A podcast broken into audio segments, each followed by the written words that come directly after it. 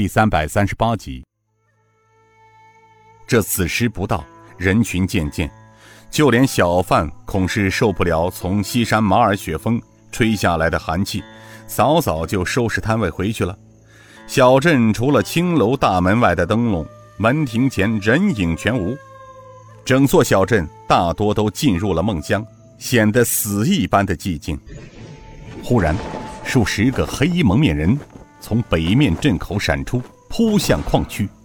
紧接着又是一队风驰电掣般而来，一个打更人刚从一条巷子口转出，正好看见最后一队人马扑向矿区。他以为是自己眼花了，揉了揉双眼，正要喊叫，他身后忽然出现几个黑衣蒙面人，有一人伸出手指点在打更人的腰眼上，打更人半张开的嘴巴没叫出声来，便倒在了黑衣人的怀中昏睡过去。那人道：“快！”将他拖到柴房里睡一夜。过来仨人将打更人抬走。那黑衣人道：“走到坡口松林觐见。”他说完，手一挥，便向坡上的松树林而去。矿区围栏大门前出现了一队人马，领头的却是铁算盘李勇。门口几个守卫见有人朝矿区而来，便大喊道：“什么人？口令！红日！”东升。来人走近时，卫兵道：“啊，原来是大管家茶叶来了。”另一个卫兵道：“哎，不对，大管家他早已……”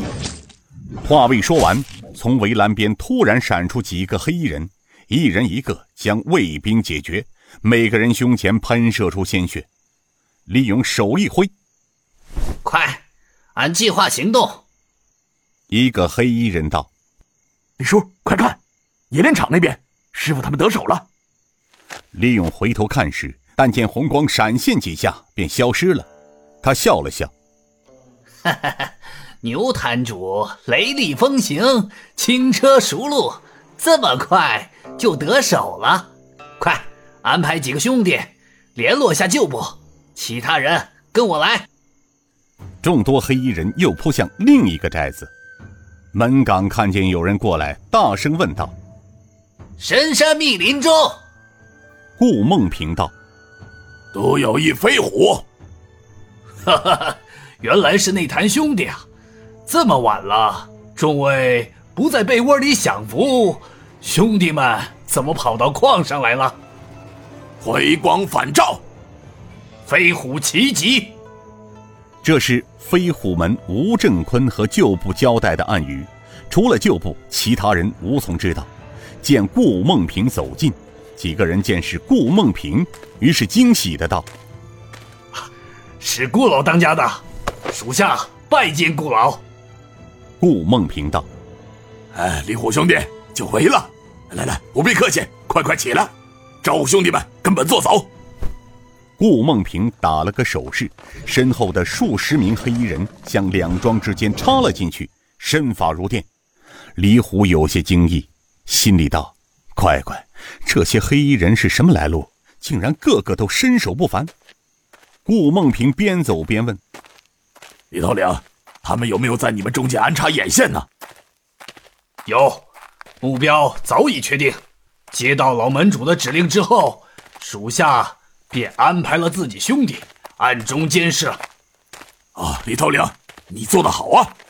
通知兄弟们清除眼线，行动要快。遵命，奶奶的！兄弟们，终于盼到这一天了。兄弟们，赶紧叫醒其他兄弟，按各自盯着的目标动手清洗。是。李虎，除了昔日旧部，矿上谁在这里主持啊？回顾老当家的，这里大头领叫阴司秀才刘文虎，和快剑手李吉贤、蝎子真、唐梦海三人，他们正在大庄上睡觉呢。晚间的时候，矿上大班头谭冰河不知哪里弄了一只獐子，请他们喝酒，把几个人灌得烂醉，早早就睡了。那唐梦海可是蜀中唐二的四子。正是，招呼所有兄弟们，抄家伙，围住西庄，凡是投靠鬼影子宋城的人，或是宋城的人，一律斩杀，不留活口，更不能让其逃走一人。李虎兴奋的道：“妈的，终于熬出头了！